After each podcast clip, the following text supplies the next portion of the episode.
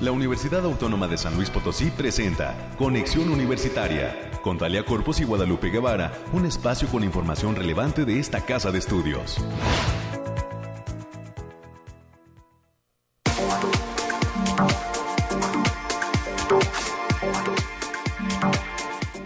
¿Qué tal San Luis Potosí? Buenos días. Gracias por el favor de su atención. Nos saludamos en este último día del mes de enero de este 2023. Se nos va rapidísimo el tiempo y hoy estamos concluyendo el primer mes de este 2023 ya con todos los propósitos fijados y pues con muchas metas y mucha esperanza en este año 2023. Ahora sí que pues ya no se va a valer tanto decir feliz año, pero pues al menos en esta universidad se avanza con pasos muy firmes. Hoy estaremos eh, platicando de muchísimas actividades que tiene en puerta esta casa de estudios ya luego de que pues también se nos está pasando un poquito la euforia por todo lo que tiene que ver con eh, pues las actividades por el centenario si bien es cierto que prácticamente todo este 2023 pues ha sido eh, así denominado el año del centenario y habrá todavía muchas actividades que estará realizando la universidad de cara a eh, pues esa eh, excelente conmemoración pues ya se está pensando en los primeros pasos de cara a un siguiente centenario que sería el bicentenario de esta universidad. Hoy estaremos platicando desde cabina los temas climáticos. Agradecemos a toda la gente que está pendiente de nuestras frecuencias 88.5 de FM, 11.90 de AM y en el 91.9 de FM en Matehuala. En este último día del año, quédese con nosotros hasta las 10 de la mañana y agradecemos a Alonso que está hoy en los controles en la cabina de la frecuencia modulada. También a los amigos de Matehuala agradecemos que siempre están pues retransmitiendo este programa a través del 91.9 de FM. En cabina aquí en San Luis Potosí 444-826-1347, 444-826-1348 los números para que nos llame, se comunique con nosotros y recuerde la radio es un medio que pues, requiere la retroalimentación de quienes están detrás de aquella eh, bocinita, de aquel eh, aparato receptor. Y pues agradecemos todos sus comentarios también a través del Facebook Conexión Universitaria USLP. A través de Messenger recibimos todos sus me gusta y pues eh, lo que opinan al respecto de la información que se presenta de esta universidad. Por cierto, agradecemos a todos los chicos del Cobach 01, del Cobach 26 que estuvieron pendientes de todas esas videos que subimos a través de ese Facebook de conexión y que tuvieron algunas reacciones por pues esa feria de eh, eh, eh, carreras que fue el pasado fin de semana y pues hay que decir vamos a continuar con esa actividad de pues seguir conociendo la opinión de los bachilleres respecto a la información en materia de carreras que se presenta en esta casa de estudios. Por lo pronto, pues en este último día de enero estaremos detallando los temas climáticos desde cabina.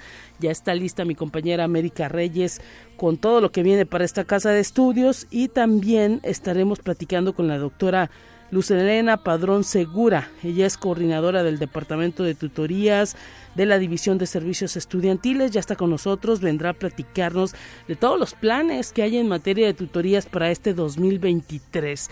En este primer mes del año, que ya concluye prácticamente, eh, ha iniciado el semestre y los padres de familia, también la gente que nos escucha, tiene que saber que a través de esta universidad hay todo un proceso de tutorías en todas las facultades, en todas las carreras, en todos los campus que pues permite a los estudiantes ir saliendo avante avantes en cuanto a su formación profesional, en cuanto a algunas materias con las que luego se tienen algunas complicaciones, para eso está esa área y pues hablaremos un poquito de las estrategias y todo lo que viene para este 2023.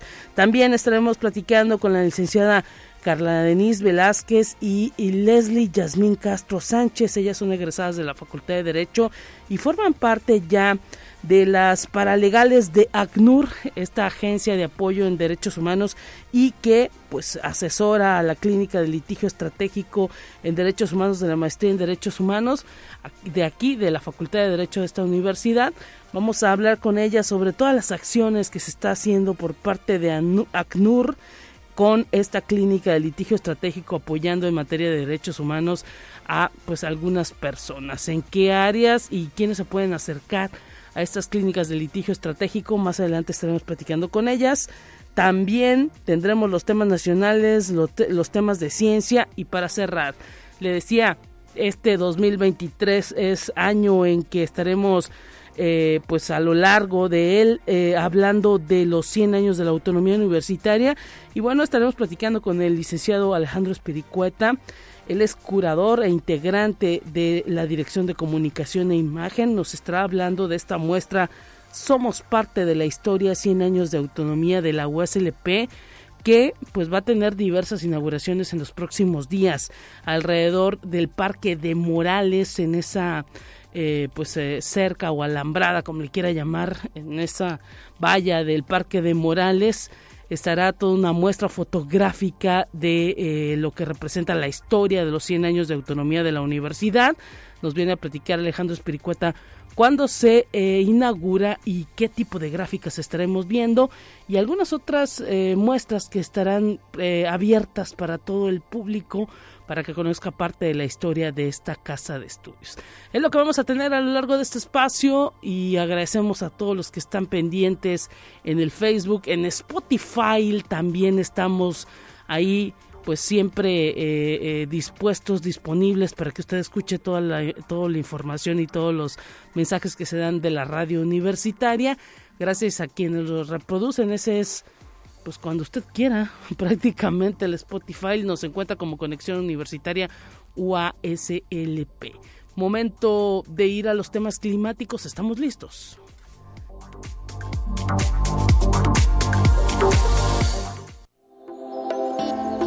Aire, frío, lluvia o calor. Despeja tus dudas con el pronóstico del clima. Que marca el termómetro de la cabina de conexión universitaria, le digo rápidamente, pues San Luis Potosí tendremos una temperatura máxima de 25 grados.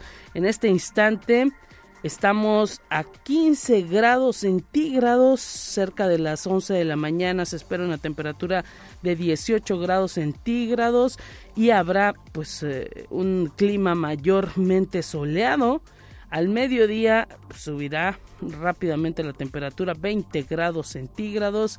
A las 2 de la tarde 24 grados centígrados. A las 3 de la tarde 25 grados centígrados.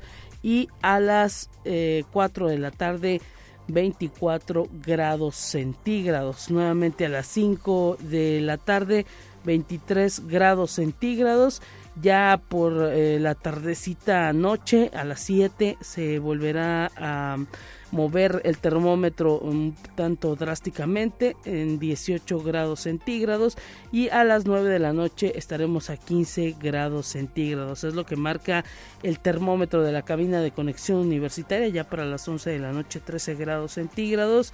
Hoy pues digamos que será un día mayormente soleado y la temperatura máxima será de 25 grados que estará alrededor de las 3 de la tarde. La humedad está en un 93%, hay un índice V del 2 que es bajo y bueno, los vientos provienen del norte, están en 12 kilómetros por hora. Hay que decirle que el amanecer fue a las 7.23 de la mañana y se espera el atardecer, la puesta de sol a las 6.32 de la tarde.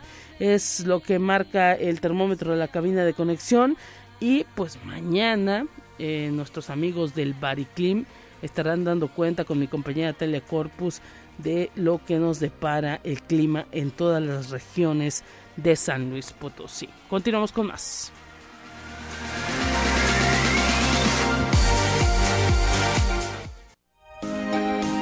Escucha un resumen de Noticias Universitarias.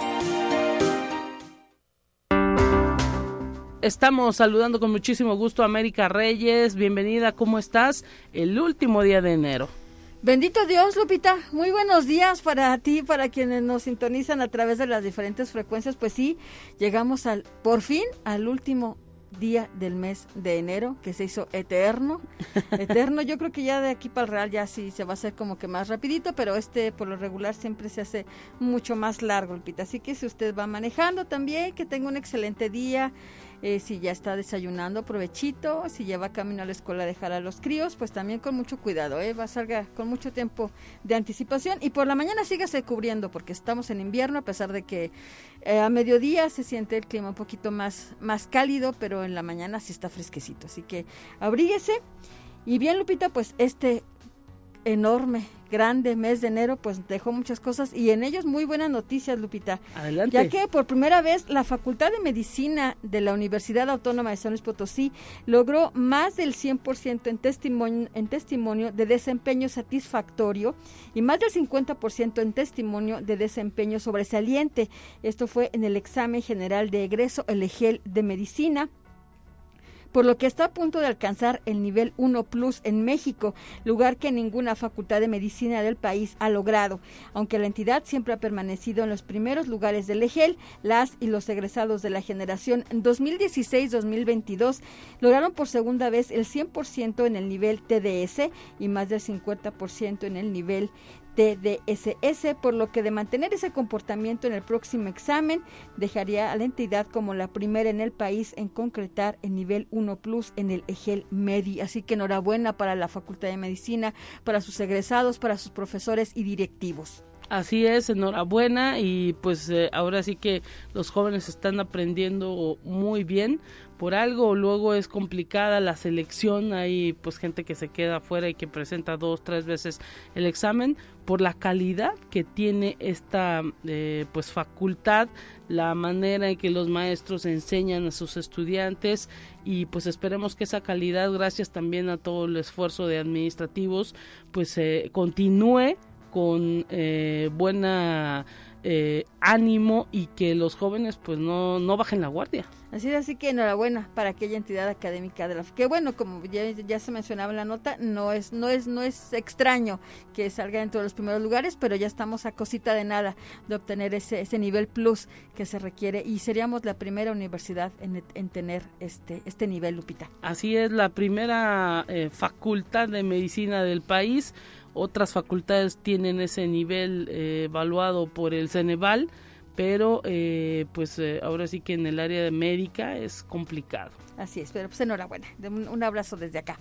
Y la Facultad de Ciencias Químicas prepara el primer simposio de normativa y gestión de la calidad en el laboratorio para el próximo 15 de febrero del presente año. Esto va a ser en un horario de 17 a 20 horas. La primera ponencia correrá a cargo de la maestra María Guadalupe Sánchez Prieto, que va a impartir el tema Impacto de la vigilancia sanitaria en laboratorios clínicos para la mejora continua en el servicio. Y también el próximo 9 de febrero el Consejo Potosino de Ciencia y Tecnología tendrá como invitadas en un panel por el Día Internacional de la Mujer y de la Mujer y la Niña en la Ciencia a investigadoras de la Universidad Autónoma de San Luis Potosí, como son la doctora Alma Gabriela Palestino Escobedo y la doctora Violeta Méndez Carlos Silva quien va a fungir como moderadora y además van a estar acompañadas por otras especialistas en el panel que se llevará a cabo el 9 de febrero a partir de las 11 de la mañana en el auditorio de la Facultad de Ingeniería allá en la zona universitaria poniente. Y también hay que decirlo, arrancan las actividades, Lupita, de ciencia en el bar este miércoles y el día de mañana, primero de febrero, que tiene como tema la ley de Faraday, suena a guitarra eléctrica, que tendrá como ponente al doctor Armando Encinas. No se lo pueden perder a las partir de las 8 de la noche en el bar Bóvedas. Y aparte, ya sabe, tome, se puede tomar un aperitivo, una cervecita o algo, pero también puede aprender, ¿eh? O sea, la ciencia tiene, la ciencia no tiene por qué ser aburrida, tiene que ser divertida y de esta manera, pues adelante. es una de las actividades en materia de divulgación que promueven tanto la Facultad de Ciencias como el Instituto de Física. Así que atención, eh, pues con esto los damos a conocer aquí porque son actividades en donde prácticamente los investigadores se abren totalmente y pues resultan charlas muy amenas. Así así que está abierto para todo el público, bueno, menores de edad no, pero ya sabe, llévese su cubrebocas y el día de mañana a partir de las 8 de la noche. Y la División de Vinculación de esta universidad está invitando a la comunidad universitaria y al público en general a participar en los cursos sin costo de la primera semana de educación continua UASLP, Formación para la Vida, que se va a realizar del 13 al 17 de febrero. Se van a presentar talleres como liderazgo y dirección de grupos, macros y BBA en Microsoft Excel, marketing digital, en e-commerce, tipos de comercios, eh, diseño básico de sitios web, estructuras claves del emprendimiento, introducción al EVV, SM Value Steam para mejorar la productividad y la modalidad será presencial y virtual. Para las y los interesados pueden inscribirse a través del link vinculación uaslp.mx diagonal cursos centenario. Y los alumnos de sexto y octavo semestre de la licenciatura en biofísica que imparte la Facultad de Ciencias de esta universidad, Andrea Cárdenas Meléndez y Jorge Raúl Hernández, coincidieron en opinar que la ciencia en este siglo va a, revolucionar a la sociedad, razón por la que invitaron a estudiantes interesados en ingresar a la institución para que se inclinen por este programa educativo. Jorge Hernández comentó que siempre sintió agrado por la ciencia en general, sin embargo no quería enfocarse en una rama, más bien en una carrera que aportara un poco de todo con las herramientas posibles para el momento de egresar al campo laboral y enfrentarse a cualquier problema que se le pueda presentar, encontrando en la biofísica esa oportunidad. Más información para las y los interesados que la pueden consultar en la página www.uaslp.aspirantes. Les recordamos que está en vigente el, proceso de preinscripción hasta el 31 de mayo, Lupita. Atención con esto, eh, porque pues ahora sí que los chicos tienen que pues eh, decidir ya quienes quieren ingresar a una carrera universitaria para pues que no pierda tiempo y puedan tener también toda la información en relación al contenido de la evaluación porque hay que recordar que hay un examen de admisión. Sí, que se va a tener lugar el 3 y 4 de julio, los días 3 y 4 de julio. Exacto, América, eh, tenemos todavía unos minutitos. Ok. Y mañana, miércoles primero de febrero, a partir de las 8 de la mañana, la Facultad de Enfermería y Nutrición ofrece la conferencia La importancia de la divulgación científica, que va a ser impartida por el doctor Amauri de Jesús Pozos Guillén, quien es secretario de Investigación y Posgrado de esta institución. Esto en el marco del Seminario Permanente de Investigación de la Facultad de Enfermería y Nutrición. Para mayores informes, pueden checar los accesos a través del Facebook Facultad de Enfermería y Nutrición. Ahí, así es, y a través de Zoom estará esta conferencia interesantísima también que tiene que ver con asuntos de divulgación. Iniciamos este 2023 con mucha difusión de las actividades que pueden hacerse para difundir la ciencia. Pronto también estaremos pues recordando esta fecha importante de la mujer, la niña en la ciencia. Así es, Lupita.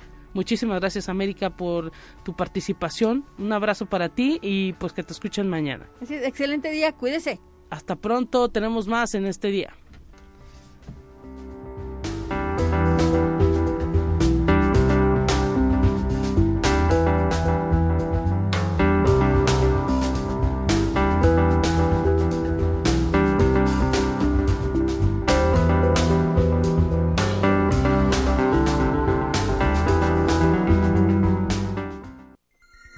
Presentamos la entrevista del día. Estamos ya listos en esta mañana, en este martes 31 de enero del 2023, recibiendo con muchísimo gusto a la doctora Lucelena Padrón Segura. Ella es coordinadora del Departamento de Tutorías de la División de Servicios Estudiantiles. Bienvenida, doctora. Gracias por estar presente en este pues último día del primer mes del 2023 para que nos hable pues de todo lo que implican las áreas de tutoría en esta universidad. ¿Cómo está? Un gusto. Muy bien, muchísimas gracias. Gracias primero por la invitación. Y sí, ya cerrando enero, ¿no? Ya se nos está pasando el añito bastante rápido. Así es. y pues ahora sí que imagino que inician con muchísimos planes, porque ha iniciado un semestre con mucha efervescencia, los chicos están ávidos de estar en las aulas luego de haber vivido unos cuantos semestres en la virtualidad, ya pues ahora sí que eh, en muchos en muchas carreras se comienza a tener esta actividad más fuerte con todas las medidas eh, sanitarias y pues el área de tutorías ahora sí que va a poder entrar de lleno, ¿no? Estaba como en stand-by porque pues no se tiene, no es lo mismo no tener a los alumnos en, en, en aula.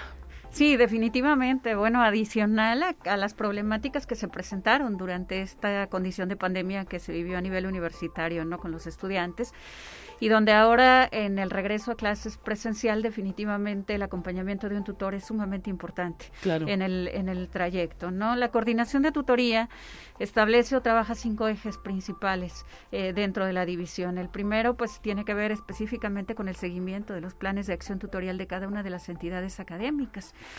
Eh, este seguimiento ya se se aplicó una encuesta por ahí con ciertos resultados específicos necesidades muy claras de los estudiantes, de demandas de los estudiantes, sobre todo después de haber regresado de estas condiciones de virtualidad, ¿no? Donde especifican necesidades emocionales muy específicas para donde el tutor pues nos ayuda en estos procesos de canalización. Entonces, seguimientos específicos de la escuela, qué tanto realmente la tutoría está impactando dentro del desarrollo de formación integral de los estudiantes. Afortunadamente tenemos resultados que nos especifican que sí impactan, ¿no? Pero bueno, ¿cómo es que esta vinculación de este impacto en formación integral también se lleva hacia los indicadores académicos, ¿no? Entonces, vamos un poquito en ese caminito, en ese caminar. Ahorita nos hemos dado cuenta que la, la tutoría entre iguales, que es una modalidad específica de la, de la tutoría, pues que es el acompañamiento entre estudiante y estudiante, eh, se vuelve una fortaleza para los, las condiciones o para la mejora en los indicadores académicos de los chicos. Entonces también estamos como en ese sentido de, eh, desde el semestre pasado empezamos trabajos con eh, los coordinadores de tutoría.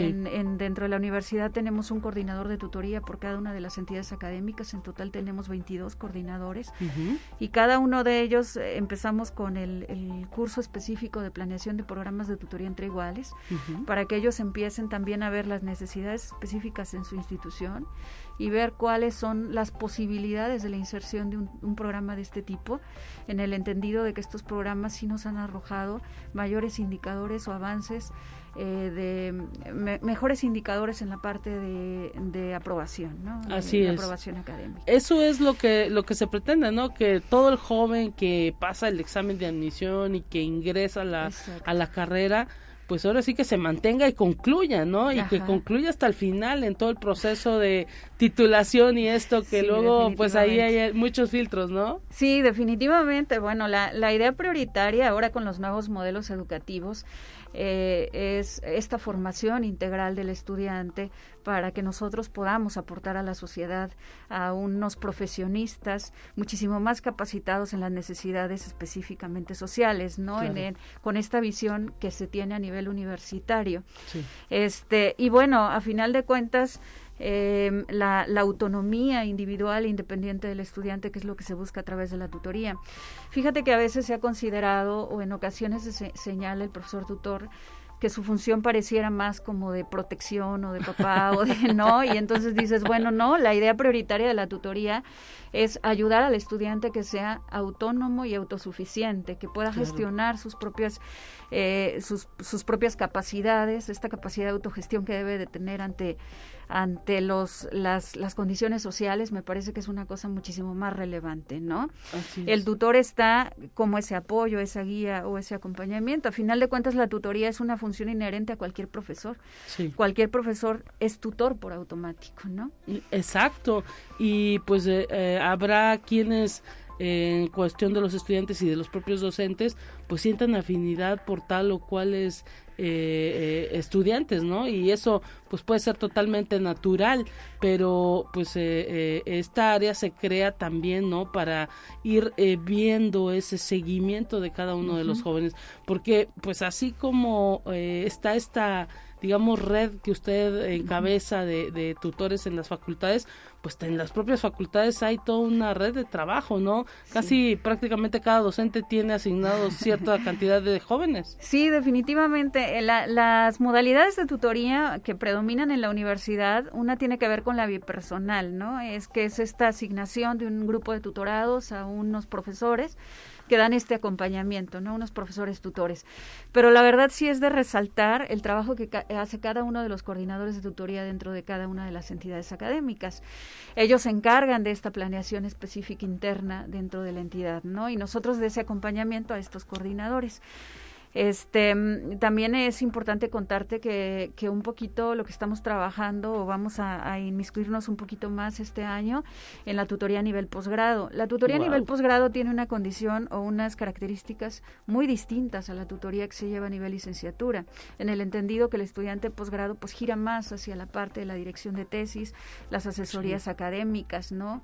O este acompañamiento que se da en un sentido muchísimo más eh, más académico. Entonces, estamos junto con el doctor Amauri eh, de la Secretaría de Investigación y Posgrado para iniciar y junto con la Secretaría Académica de la Universidad para iniciar el diagnóstico de, em, de tutoría de posgrado, aunque ya los planes de cada posgrado pues ya están ahí trabajando también estos planes de tutoría, ¿no? Eh, interesante esto porque pues ahora sí que habla de todo ese interés, ¿no?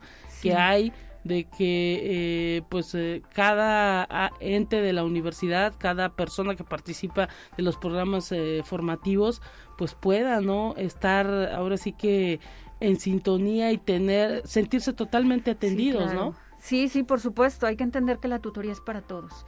Independientemente que hay estudiantes, eh, que, que, a veces se dice yo no lo necesito, bueno, no, volvemos al punto. La tutoría es este acompañamiento en la formación integral del estudiante. Entonces, la tutoría es definitivamente para todos.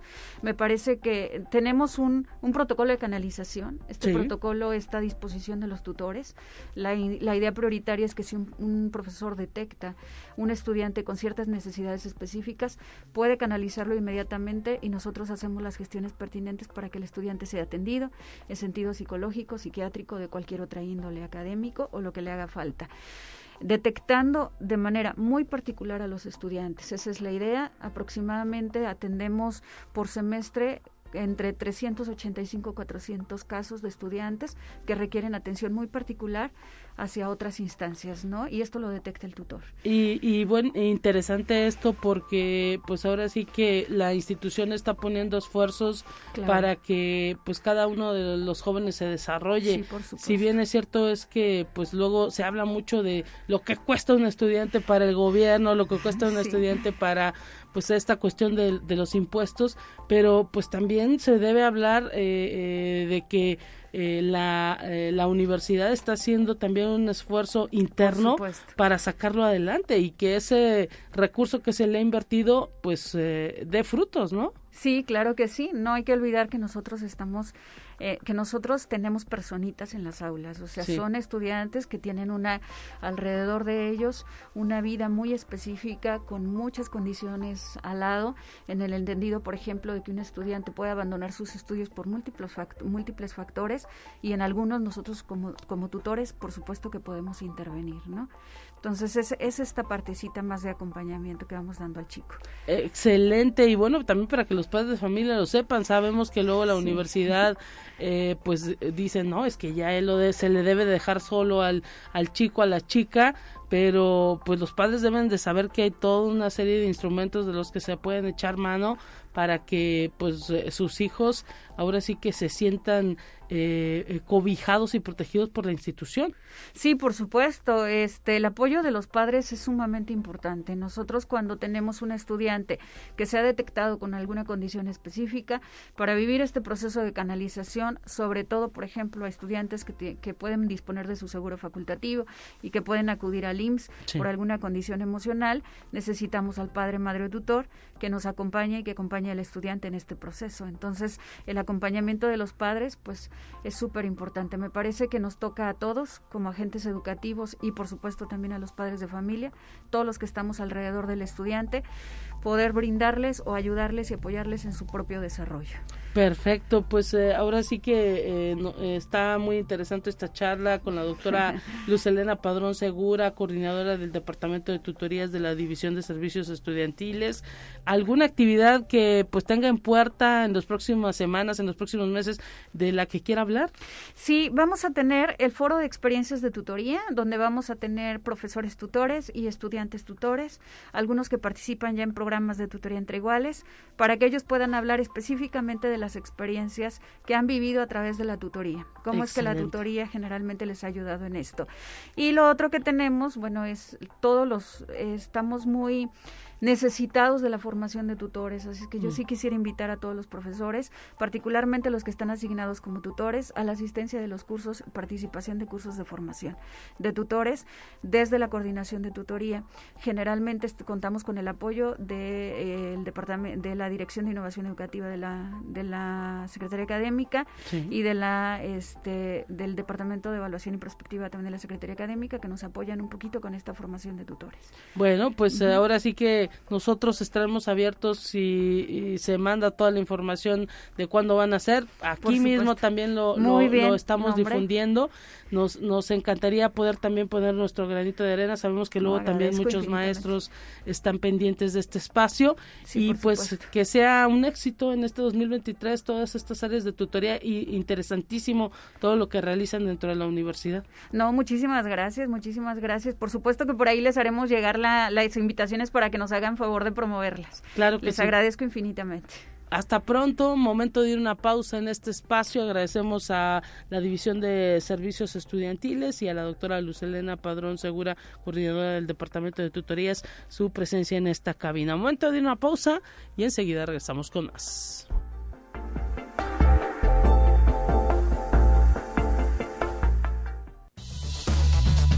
Es momento de ir a un corte. Enseguida volvemos.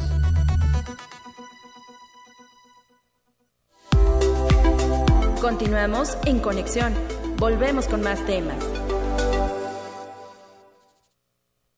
Te presentamos la entrevista del día. Estamos de regreso en conexión y recibimos con muchísimo gusto a las licenciadas Carla Denise Velázquez y Leslie Jazmín Castro Sánchez. Ellas son egresadas de la Facultad de Derecho y actualmente se desempeñan como paralegales de ACNUR, esta agencia que pues está también apoyando el trabajo de la Clínica de Litigio Estratégico en Derechos Humanos, con que cuenta la maestría en Derechos Humanos de la Facultad de Derecho de nuestra universidad. Bienvenidas ambas chicas, gracias por estar presentes en este espacio de conexión para hablar pues todas las acciones que están ustedes promoviendo desde este espacio de paralegal de ACNUR dentro de esta clínica de litigio estratégico en derechos humanos. ¿Cómo se encuentran? Un gusto tenerlas. Buenos días, muchas gracias por permitirnos estar en este espacio y contarte un poco sobre lo que hacemos. Gracias. Adelante, bienvenidas. Muchas gracias y buen día a todos y a todas las personas que nos están escuchando y pues es un gusto compartir el espacio y transmitir un poco de lo que hacemos desde la clínica. Así es, estas clínicas que pues ahora sí que han apoyado muchísima gente, se ve ahí toda la labor social que desde la Facultad de Derecho, tanto de la licenciatura como de los posgrados con los que cuenta, pues han ido trabajando dentro de diversos grupos sociales, específicamente en el área de derechos humanos, pues ustedes apoyan mucho a migrantes, siguiendo sus casos, ¿no? De eh, solicitudes de asilo, de, eh, pues eh, ahora sí que violación de los derechos humanos. Platíquenos cómo llegaron ustedes a formar parte de esta clínica desde esta asociación ACNUR. Mm, nosotros, bueno, yo soy parte de la clínica desde ya años atrás, desde que estaba estudiando. Sin embargo, en los últimos años se pudo concretar el, convenio que tiene la Universidad Autónoma de San Luis Potosí con la, con la Agencia de las Naciones Unidas para los Refugiados. Gracias a este convenio se consolidó la colaboración en la que la clínica se iba, iba, iba a ajustar un área de, de, de su misma integración para, para atender a personas solicitantes de refugio, migrantes, refugiadas, este, en la cual les ayudamos en el acceso a, la justicia, el acceso a derechos, em, también en regularizaciones migratorias, solicitudes de refugio y bueno. Sí, bueno, en mi caso yo entré a la clínica como en servicio social. Sí. Eh, estoy aproximadamente desde hace cuatro años y ya una vez que terminé mi servicio me quedé como voluntaria y a una vez que se concretó el convenio, como dice Carla, pues ya eh, se fijaron como nuestros puestos eh, coordinando el equipo migratorio. Y pues principalmente lo que hacemos es eso, brindar orientación y eh, asesoría legal a personas migrantes, eh, personas solicitantes de refugio y refugiadas y les damos el acompañamiento de forma gratuita en todos los trámites migratorios y en su solicitud de refugio y además de, del área migratoria, pues también les damos acompañamiento legal en otras cuestiones que necesiten asesoría jurídica, por ejemplo, cuestiones laborales, hemos acompañado casos a conciliación, cuestiones administrativas ante otras instancias, incluso cuestiones de índole civil. Entonces es como un poco de, de forma general el trabajo que realizamos. Y pues me imagino que se han encontrado muchísimas situaciones, muchísimos casos. San Luis Potosí es un punto de paso de muchos migrantes que provienen de otros países desde eh, Centroamérica, desde Sudamérica y pues desafortunadamente luego no somos muy amables con ellos, ¿no? Sí, pues de hecho consideramos que el trabajo desde la clínica también es para sensibilizar a las personas y, ayudar a estas personas en, en situación de movilidad a integrarse a la sociedad eh, sobre todo porque pues hay que ver el lado positivo de la migración, crea, crea empleos, este, aparte hay una gran diversidad cultural, atendemos nacionalidades desde Honduras, Haití, Venezuela, Cuba, Nicaragua, Guatemala e incluso Argentina. Hemos atendido casos este, muy diversos que van desde muy, muy densos en cuestiones de violaciones a derechos humanos hasta simples regularizaciones migratorias. Eh, y todo, siempre tocamos una rama del derecho para atender cada una de sus situaciones. Este, para adaptarse a la sociedad, desde apertura de cuentas bancarias, identificar todos estos obstáculos para las personas en situación de migración.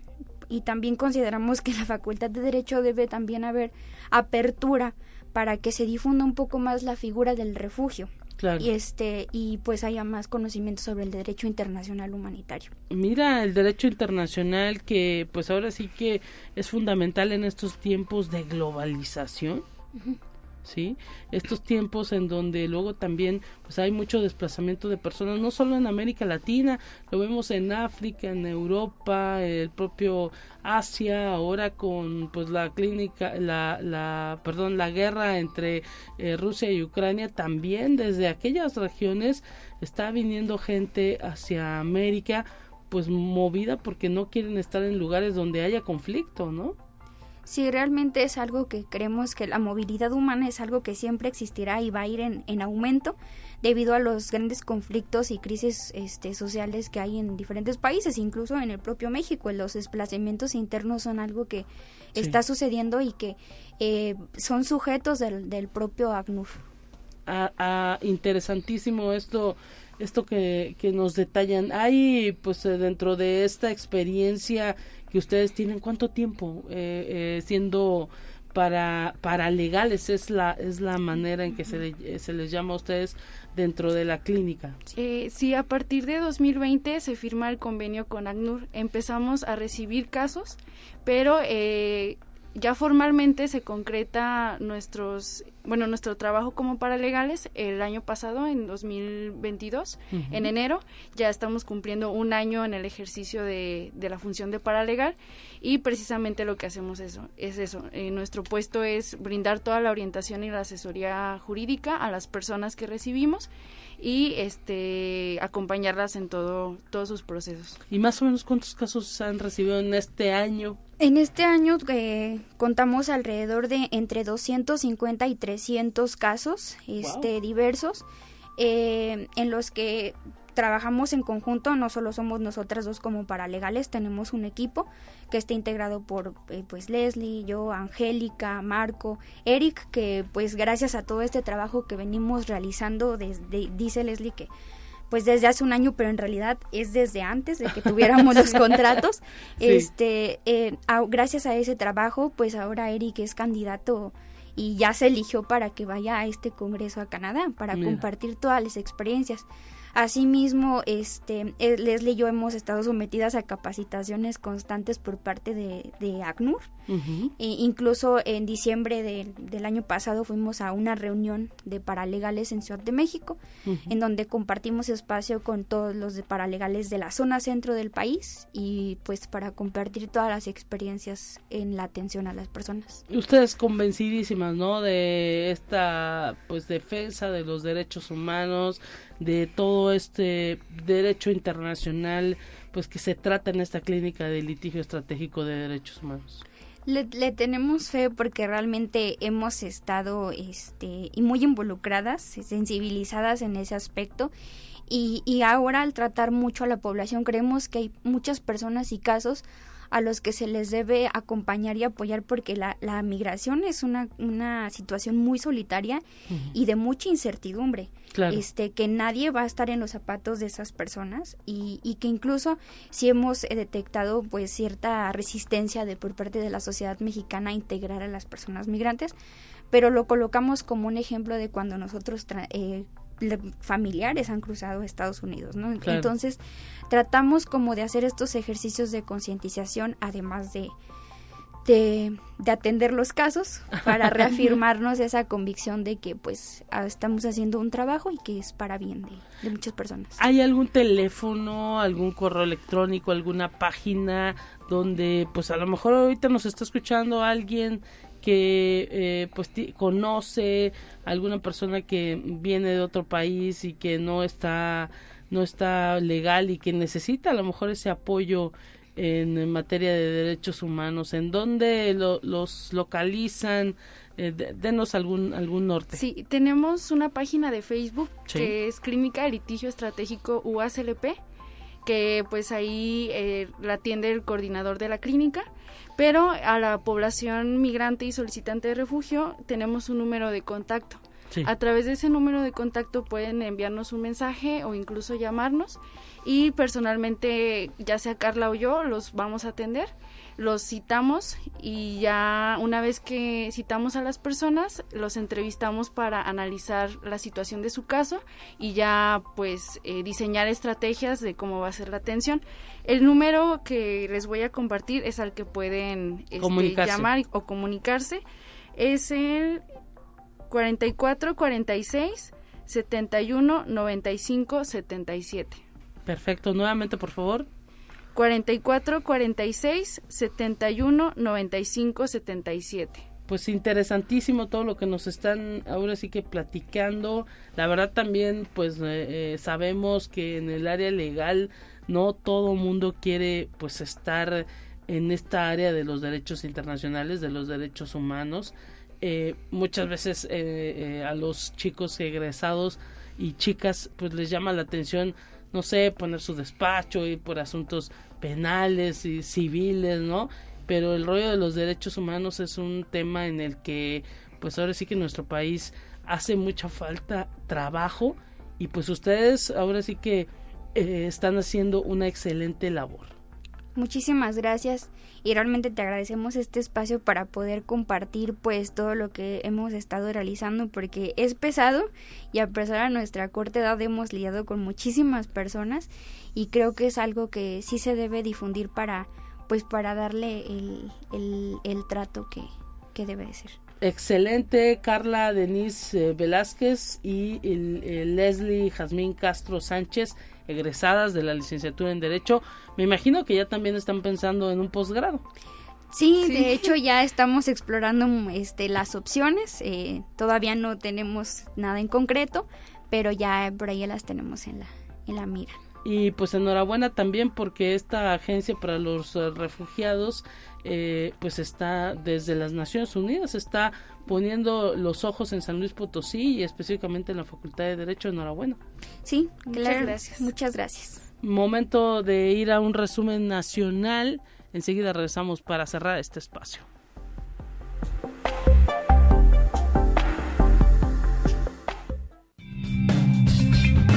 Entérate qué sucede en otras instituciones de educación superior de México.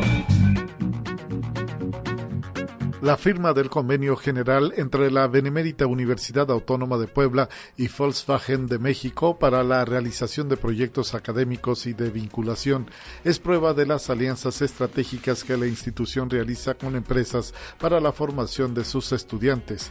Así lo aseguró la rectora María Lilia Cedillo Ramírez, quien apuntó que es muy importante como institución de educación superior afianzar esos lazos de colaboración porque son en beneficio mutuo, pero sobre todo de los estudiantes. Conexión Universitaria. La ingeniera en alimentos Guadalupe Jazmín Cruz Barrera, alumna del posgrado en Ciencias Naturales e Ingeniería de la Unidad Coajimalpa de la Universidad Autónoma Metropolitana, desarrolla un proyecto para la elaboración de celulosa bacteriana con miras a su aplicación biomédica, sobre todo en el tratamiento de heridas cutáneas.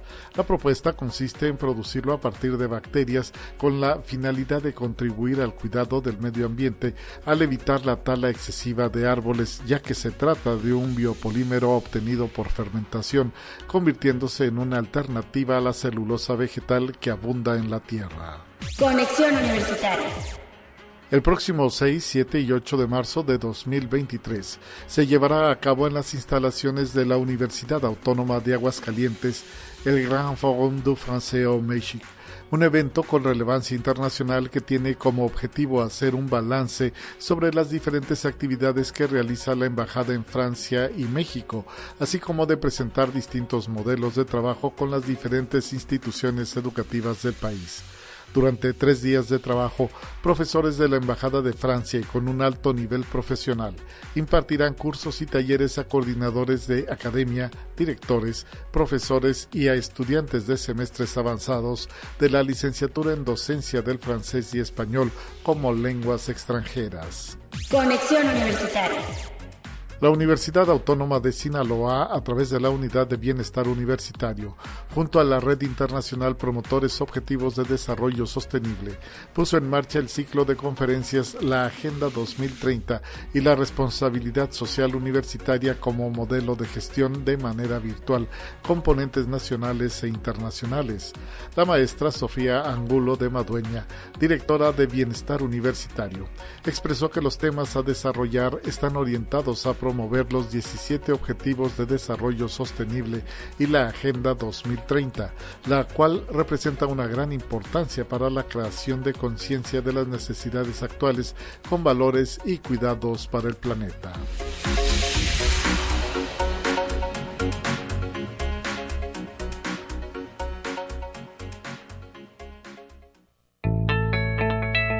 La UNI también es arte y cultura.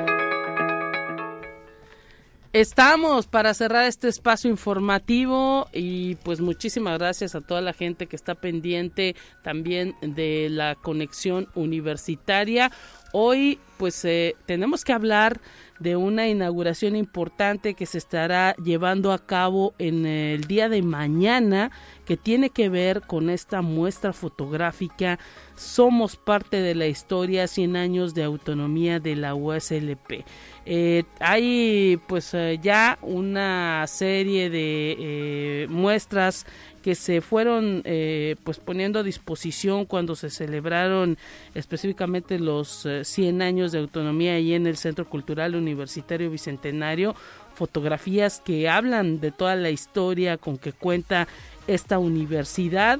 Y pues se va a seguir mostrando a lo largo de este 2023 en el año del centenario de esta casa de estudios pues eh, eh, todo toda esta fotografía este acervo fotográfico con el que cuenta la universidad. Uno de los curadores de esta actividad, de estas muestras fotográficas, es el licenciado Alejandro Espiricueta Bravo.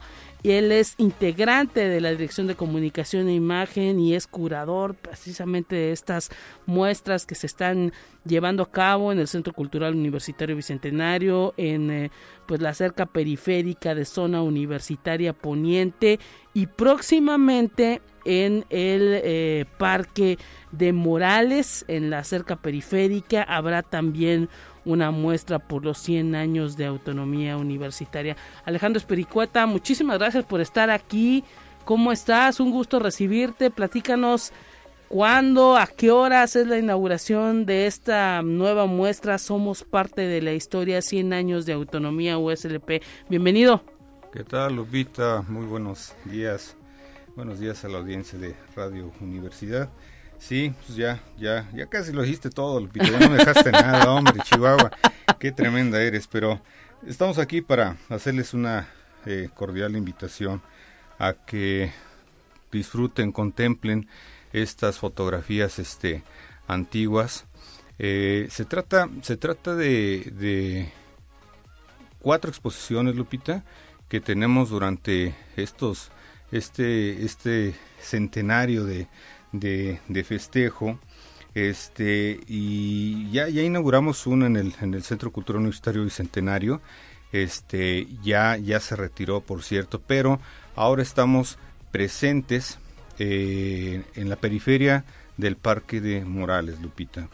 Este, y enseguida vamos a tener otra aquí en el edificio central de la Universidad Autónoma de San Luis Potosí. Por pronto vamos a invitarlos para el día de mañana, Lupita, el primero de febrero, este, eh, en, el Parque de Morales. A partir de las 11 de la mañana vamos a tener la ceremonia inaugural de esta exposición somos parte de la historia, 100 años de autonomía de la UASLP. Eh, aquí estamos eh, colaborando este, con el gobierno este, municipal de, San Luis Potosí y nuestra universidad. Entonces, este, pues los esperamos mañana, Lupita, 11 de la mañana. Esta muestra, este, son, se trata de, de fotografías cotidianas de, universitarios que han, han, han estado, fueron parte de pues integrantes de, de, esta universidad y que poco a poco eh, fueron construyendo, fueron tejiendo eh, pues este camino de 100 años de autonomía que ha llevado hasta ahora nuestra casa de estudios, Lupita. Los salones, cómo eran los salones, cómo vestían los estudiantes, cómo vestían los profesores, cómo eran, pues esos quizás rudimentarios, se puede decir ahora laboratorios. Ese tipo de fotografías es lo que podrán observar, la manera en que pues eh, se daban los primeros cursos quizá de medicina, de derecho y de, cuestiones que tienen que ver con las ciencias. Ahí alrededor de este parque de Morales tan tradicional se han puesto una serie de muestras y ahora le toca a la Universidad Autónoma de San Luis Potosí pues eh, ocupar esos espacios. Más o menos cuántas fotografías estarán en la periferia del parque? Sí, en la periferia del parque estamos hablando de 59 fotografías este antiguas todas por ahí podemos, vamos a poder este ver a nuestros papás, abuelitos, este que se vayan y se reconozcan, ¿no? Sí, que nos echen la mano, no los conocemos a todos y este y a lo mejor y, y hasta nos pueden nos podrían ayudar a, a este a terminar de, de, contextualizar las las fotografías. Están muy interesantes, vale la pena darse una vuelta, una corridita a la periferia, hombre, qué tanto es. Unos tenis y el pants y vámonos a correr. Oye, ¿cuánto va a durar, Alejandro, eh, esta muestra ahí en el Parque Morales? Se contempla que sea del primero al 27 de febrero, un mes nada más. El mes de febrero va a estar disponible en la periferia, en la valla este exterior del el Parque de Morales excelente y pues también aquí en el edificio central habrá una muestra, nos dices. Sí, fíjate que este ya de hecho este ya ya se está montando por aquí las las fotografías. La inauguración se planea que sea el día 9 de febrero, Lupita, a las 6 de la tarde, es un jueves jueves 6 de la tarde los vamos a esperar a esta inauguración.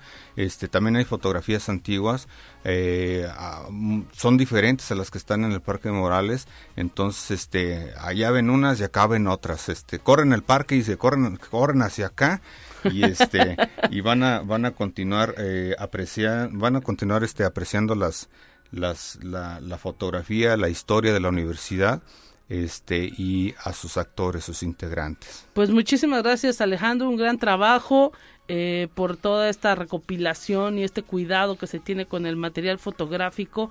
Así nos despedimos y esperemos que haya muchísima gente interesada en estas dos muestras, tanto alrededor del eh, Parque de Morales como aquí en el edificio central la próxima semana. Estaremos también anunciando para que la gente pueda venir a ver estas gráficas y un abrazo, gracias por venir. No, pues que Lupita, muchas gracias a todos y pues los esperamos, por favor. Este, vean, colaboren, contemplen, por favor, estas imágenes son muy bonitas y pues son parte ya del archivo del archivo fotográfico de la Universidad Autónoma de San Luis Potosí. Muchas gracias. Gracias Alejandro Espiricueta. Con esto nos despedimos, amigas y amigos. Continúen en sintonía de Radio Universidad. Hasta pronto.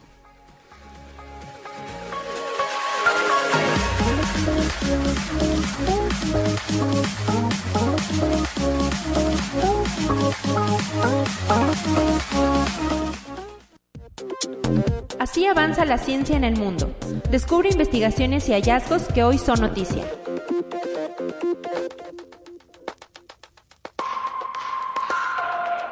El gobierno brasileño ha acusado al expresidente Jair Bolsonaro de cometer un genocidio en contra de la etnia indígena Yanomami. La situación ha llegado a manos de la Policía Federal. Según datos del actual gobierno brasileño, en 2022 murieron 99 niños Yanomamis por desnutrición y en los cuatro años de gestión de Bolsonaro fallecieron 570 menores. Luego de la intervención del Ministerio de Salud en la zona indígena de las Amazonas, la región fue declarada como un sitio de emergencia de salud pública. Conexión Universitaria. Un opioide sintético hasta 40 veces más fuerte que el fentanilo y hasta 800 veces más potente que la morfina pone en jaque la respuesta de las autoridades sanitarias estadounidenses a la crisis de drogadicción en un número creciente de ciudades del país. Se trata del nitaceno, un narcótico que puede encontrarse en polvo, píldora o líquido y que en ocasiones está mezclado con la heroína, la cocaína o incluso con analgésicos, lo que expone al consumidor a una sobredosis debido a su extrema potencia. Conexión Universitaria. Más de 50 científicos han coincidido en que la devastación total del Amazonas podría estar en un punto irreversible debido a la masiva y acelerada deforestación que ejerce la actividad destructiva de los humanos en ese importante pulmón vegetal del planeta. De acuerdo con dos estudios que fueron revisados por la revista Science y divulgados en el artículo titulado perdiendo el Amazonas. Un total de 54 científicos advierten que la velocidad de destrucción del hombre con la deforestación de la Amazonia es miles de veces más rápida que los fenómenos climáticos naturales que pueden ayudar a la recuperación de ese territorio, afectando ya a un 38%. Conexión Universitaria. Un equipo de paleoantropólogos de España, Portugal y Nueva Zelanda han revelado que en la cueva descubierta en la parte central de España yacen los restos óseos de 35 mamíferos que pudieron haber formado parte de rituales de neandertales, una actividad considerada ajena a la especie e identificada por primera vez en la historia. Según el estudio publicado en la revista Nature Human Behavior, los restos hallados en un nivel del terreno de 27 metros cuadrados y 2 metros de profundidad de la cueva son cráneos que pertenecen a bisontes, ciervos y rinocerontes, es decir, especies con algún tipo de apéndice tales como cuernos y astas.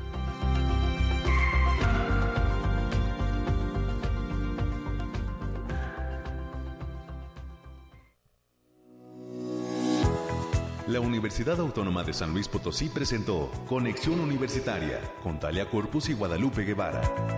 Sintoniza de lunes a viernes de 9 a 10 horas en Radio Universidad 88.5 FM y 1190 AM en San Luis Potosí. En el 91.9 FM con cobertura en el Altiplano Potosino. O en el resto del mundo por el portal www.uaslp.mx y la app UASLP de descarga gratuita.